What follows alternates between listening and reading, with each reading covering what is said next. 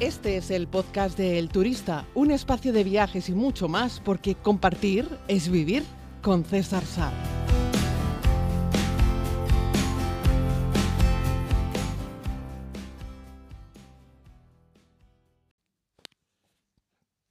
Saludos a todos y a todas, querida comunidad. Vamos con un podcast que nos ha pedido Arancha. Nos vamos directamente hasta el Océano Índico. Hola César, nada, me lanzo a hacerte una pregunta. Soy Arancha de la Comunidad Valenciana. Em, ¿Qué isla local elegirías para pasar unos días en Maldivas? Eh, hay tantas y con tantas condiciones que nos resulta muy difícil elegir. Eh, vamos a mitades de mayo y, y, nada, queríamos contar con tu, con tu opinión. Mm, muchas gracias. Bueno, nuestro objetivo principal es hacer snorkel este no buceo, sino más bien snorkel, a partir de haber escuchado un podcast tuyo. Nada, un saludo para ti y para toda la comunidad. Pues muchas gracias, Arancha. Otro saludo para ti, también para toda la comunidad que estáis ahí escuchando al otro lado. Deciros que también tenéis un contenido que hice sobre Maldivas, en las propias Maldivas, un directo que hice hace ya dos años que estuve por allí. Eh, lo podéis encontrar en mi canal de YouTube que se llama Consejos para viajar a Maldivas. Y eh, ahí está. También fue un directo que hice para Facebook, también lo podéis ver, está ahí en mi cuenta de Facebook. Sé deciros que sois bienvenidos al canal de YouTube, por supuesto, y a mis redes sociales, Instagram, Facebook, etc.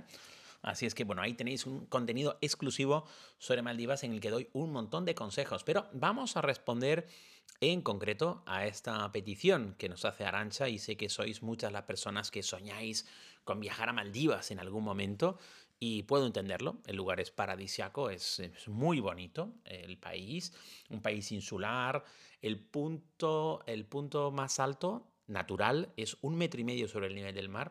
Es uno de estos países que se entiende que van a desaparecer con el cambio climático y la subida de los océanos.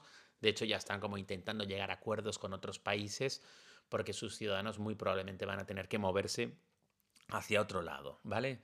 Es una, es una nación archipelágica, está en el Océano Índico, está como al suroeste de Sri Lanka y de la India, de ahí la influencia, de ahí que la gente del lugar, los oriundos de Maldivas, son gente que tú los miras y parecen indios.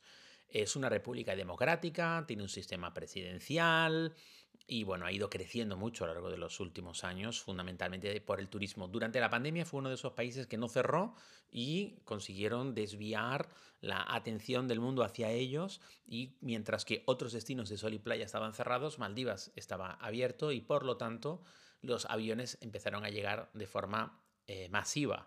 O sea, los pocos que estaban volando en los años, en el año y año y medio después de, del encierro famoso de la pandemia. Es decir, que yo que sé, en el 2020, 2021 Maldivas estaba abierto, mientras que el resto de los países del mundo estaban cerrados, ¿vale? Tiene una historia pues larga, de muchos años. Y bueno, fue gobernada por tribus, yo por poner un poco en contexto, no todas las islas están habitadas ni muchísimo menos. Y luego tuvo influencias portuguesas, holandesas y también de Reino Unido, que fue el último patrón colonial que tuvieron. En el año 65, Maldivas se independizó de, de, Reino Unido y se quedaron como un país propio, un país humilde, ya les digo, ¿no? Mayoritariamente Maldivas es un país musulmán, ¿vale?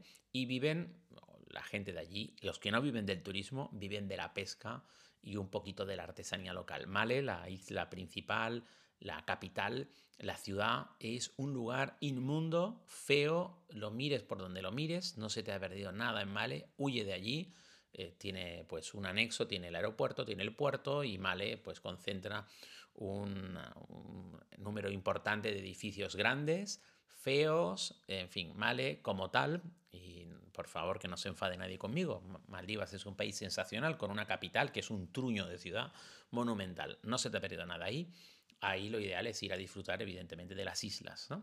Eh, por cierto, hablando de la gastronomía, y ahora nos vamos a meter a recomendar lugares concretos para ver, pero estamos con algunos consejos prácticos, decir que allí tienen una comida que se llama el mas huni, que es una mezcla de, de coco con cebolla fresca y atún, que yo podría comer, cenar mm, y desayunar eso todos los días. Todos los días me refiero en Maldivas y en mi vida. a ver, yo creo que me acabaría cansando, pero está súper rico, muy, muy bueno.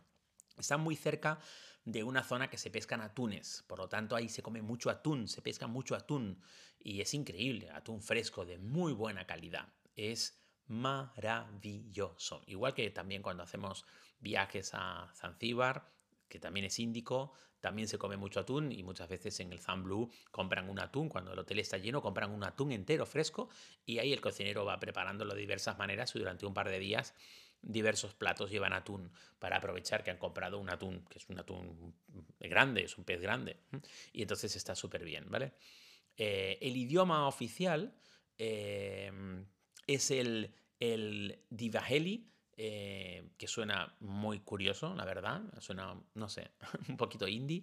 Eh, y luego la moneda es la rupia eh, maldiviana, MVR, que ya te digo que no lo vas a necesitar. Conseguir dinero local, mm, prácticamente, salvo que vayas muy tirado, muy de mochilero, porque la isla a la que tú vayas tendrá un hotel, cualquiera que sea la característica y categoría del hotel, y vas a poder pagar todo con tarjeta. Chao. Si haces un vida a bordo, también.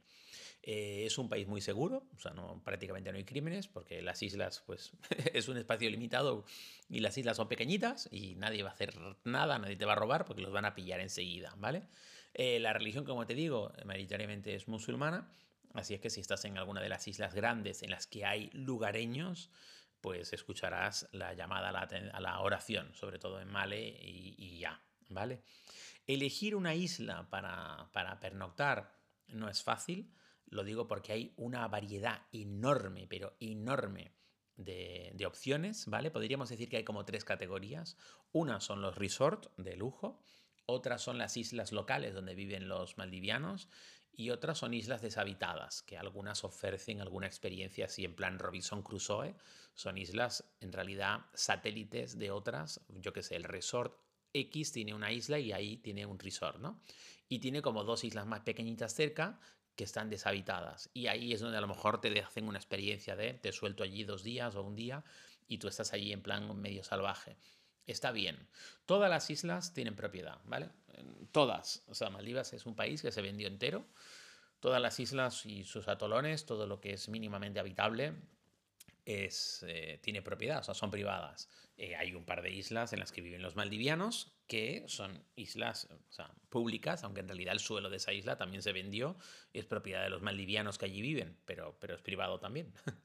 Vamos, que no hay un. No es como no hay carreteras, no es como en Francia, que tú puedes ir por las carreteras y vas de un sitio a otro y puedes pasar por espacios que no son de nadie, es decir, que son del Estado, por decirlo de alguna forma, ¿no? Pero ahí ya no, ahí todo tiene propiedad. De hecho, en Maldivas se venden muchas islas, puedes comprarte una isla para montarte tu casa, ahí siempre está todo en compra-venta, y va a depender de lo cerca o lo lejos que estés del aeropuerto de Male, que es el aeropuerto principal. Y ahí es donde viene el principal consejo que os puedo dar con respecto al transporte, y es que ahí te mueves desde el aeropuerto o en unos barcos a las islas que están cerca o en hidroaviones al resto del país, que está todo un poco más lejos. Y esos hidroaviones no son baratos, solo hay dos empresas que operan, cada empresa tiene un montón de hidroaviones y se mueven a casi cualquier isla. Y si no tienen línea medio regular a la isla, tú les pagas porque te lleven. Y esos trayectos pueden costar fácilmente 250 euros por vuelo, para un vuelo que a veces es un vuelo de 20 minutos, 30 minutos, a veces ese más, claro. Pero no, no tienen por qué ser lejanos, pero sí son caros. Moverse en hidroavión es caro. Así es que la mayoría de los turistas eh, llegamos y eh, volamos en un hidroavión alguna de las islas. Entonces, cuando reserves un hotel, fíjate bien, por favor, y esto es un consejo que yo doy cuando entras en Booking y ves, ay, una semana 700 euros, sí, pero vete al detalle de qué está incluido para ver si está incluido el transporte desde el aeropuerto hasta el hotel, porque el hotel está en una isla, yo qué sé, a 25 minutos en hidroavión. ¿Y ese hidroavión quién lo paga? ¿Tú? Porque entonces son 500 euros más, 250 por trayecto posiblemente lo que vas a tener que pagar para poder llegar. Es un vida a bordo, es un me voy a hacer buceo o algunos barcos que hacen vida a bordo para hacer snorkel, ni siquiera buceos, o barcos que hacen vida a bordo y combinan buceadores con gente que va a hacer snorkel. Vale, ¿y ese barco dónde te recoge? ¿En el muelle que está al lado del aeropuerto o tienes que llegar tú al barco porque el muelle, el barco está atracado en una isla X. A esa isla X se puede llegar en barco pequeñito o hay que tomar un hidroavión. Todo lo que sea hidroavión, susto o muerte. Con respecto al precio es carísimo. Ese es el mejor consejo que te puedo dar con respecto a Maldivas. Luego, decirte que, que bueno, que está lleno de arrecifes de coral, que hay una biodiversidad brutal. Estamos hablando de más de, más de mil especies de peces tropicales. Es espectacular. Además hay un montón de moluscos, crustáceos, organismos marinos de todo tipo. La belleza y la diversidad marina que tienen los arrecifes de Maldivas son brutales, de los más bonitos del mundo. Es perfecto para los amantes del snorkel, también del buceo, pero están ahí. Es decir, todos los atolones, porque los atolones en realidad están creados por arrecifes, todos los atolones tienen mucha diversidad que puedes ver simplemente haciendo snorkel. Si haces buceo, pues ves más cosas y otras cosas, pero haciendo snorkel, solo con snorkel merece mucho la pena. Vamos a intentar responder a la pregunta de Arancha que era muy concreta. ¿Dónde? Bueno, venga, ¿dónde? El atolón de Ari, A-R-I. El atolón de Ba, B-A-A. El atolón de Male Norte. Male es la isla principal, que ya os digo que la ciudad no merece un truño, pero la parte norte del atolón de Male, con todas las islitas que están al norte del atolón de Male, tiene unos arrecifes de coral preciosos que están prácticamente un metro y medio, dos metros debajo del agua nada más. También es un sitio magnífico para ver el mayor pez, el mayor pez que nada en las aguas de los océanos. He dicho pez porque estamos hablando del tiburón ballena, es un pez. Mm, luego tenemos ballenas, pero estos son mamíferos, no son peces, ¿no? Y luego tenemos unas mantarrayas espectaculares, hay un montón de tiburones martillo, pero cuando digo un montón me refiero a un montón. Y luego tienes los famosos angelotes, ¿no? Esos tiburoncitos pequeños que son así medio bobos, que no te hacen nada, un angelote nunca te hace nada. De hecho, yo creo que se llaman angelotes por eso. Y además estos nadan en aguas poco profundas, pero son muy fotogénicos porque son como un tiburón, tú lo ves, es como un, es un tiburón, de hecho tiene pinta de tiburón, como de medio malo, pero en realidad es un angelote, es un tiburón chiquitito que no hace nada, es muy manso y está por ahí nadando, y en fin, me encantan mucho los angelotes. Así es que llévate un kilo de protector solar, eso sí, yo te pediría que llevases un protector solar especial, un protector solar que sea lo más, eh, más respetuoso eh, químicamente hablando, con el medio marino. Eh, y eso sí, que te lleves una tonelada y que te pongas en la espalda, además que hagas snorkel con unas mallas fotoprotectoras, que las hay y muy buenas, algunas las puedes encontrar en Decathlon, otras en otro tipo de tiendas especializadas. Llévate unas mallas fotoprotectoras que, te, que sean de manga larga, ¿vale? Que te cubra realmente y algunas tienen también como un poco de cuello Perkins. Te, te cubre buena parte del cuello, sobre todo para cubrirte la parte de atrás hasta donde ya empieza el pelo. Es decir, que vayas bien forrado, bien protegido eh, y luego las piernas que te embadurnes con crema hasta el infinito. Las cremas y la, es una buena forma de ahorrar en crema y poder estar unas cuantas horas haciendo snorkel. Eh, ten cuidado también con las corrientes, a veces no te das cuenta y estás ahí mirando pececitos y te va llevando de un lado para otro el agua.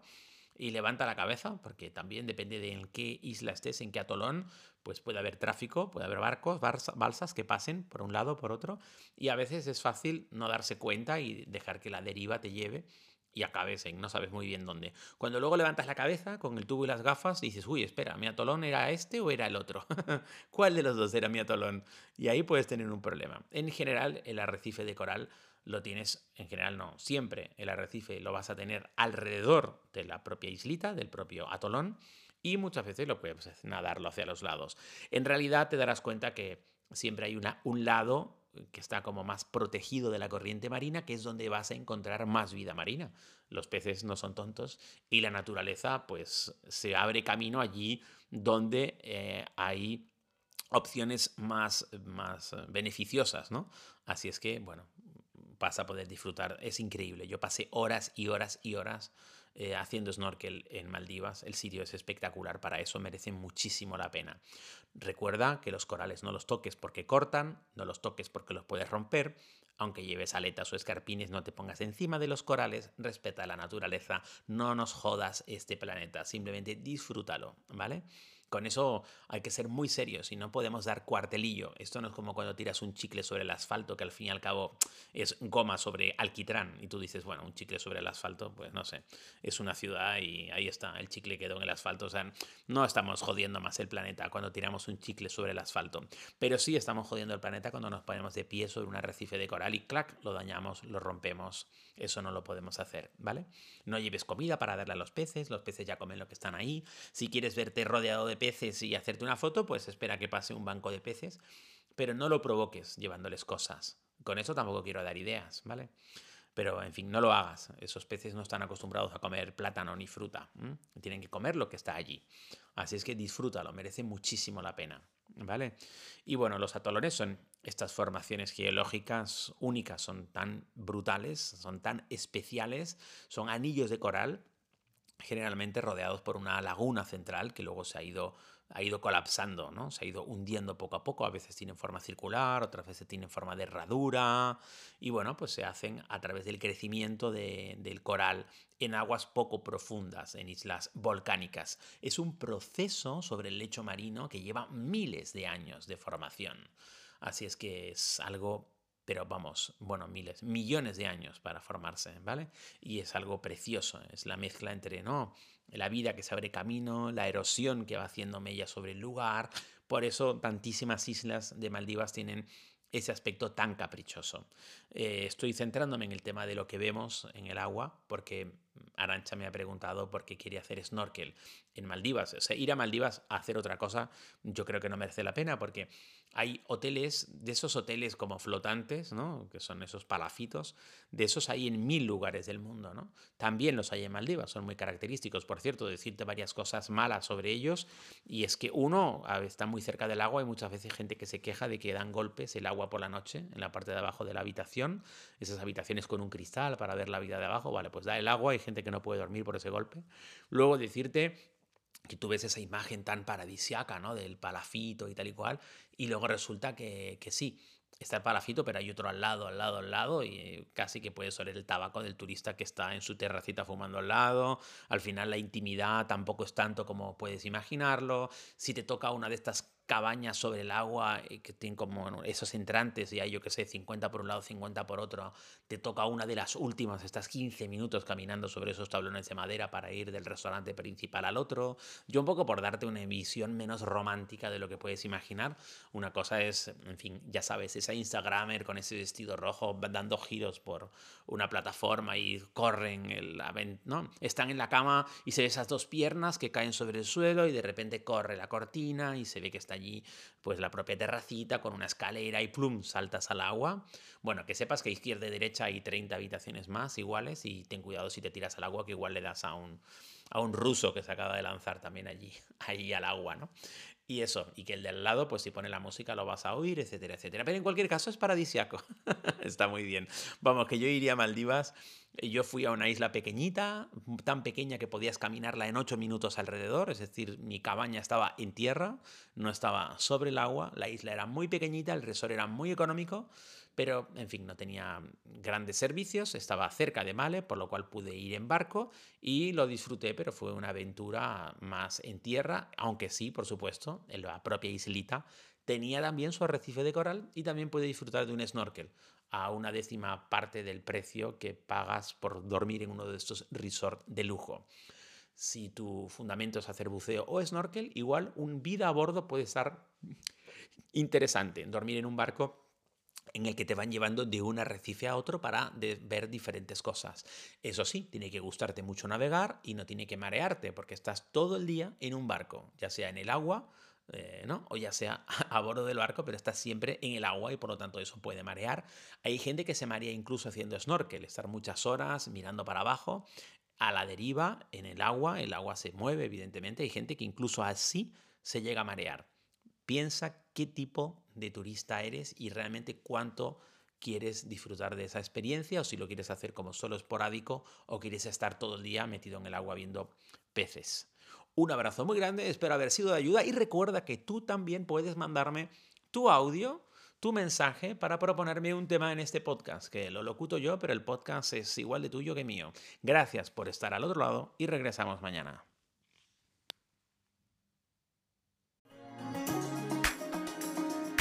Y si aún no lo has hecho, puedes suscribirte a más contenido en los diferentes canales como YouTube, Instagram o Facebook buscando a César Sar.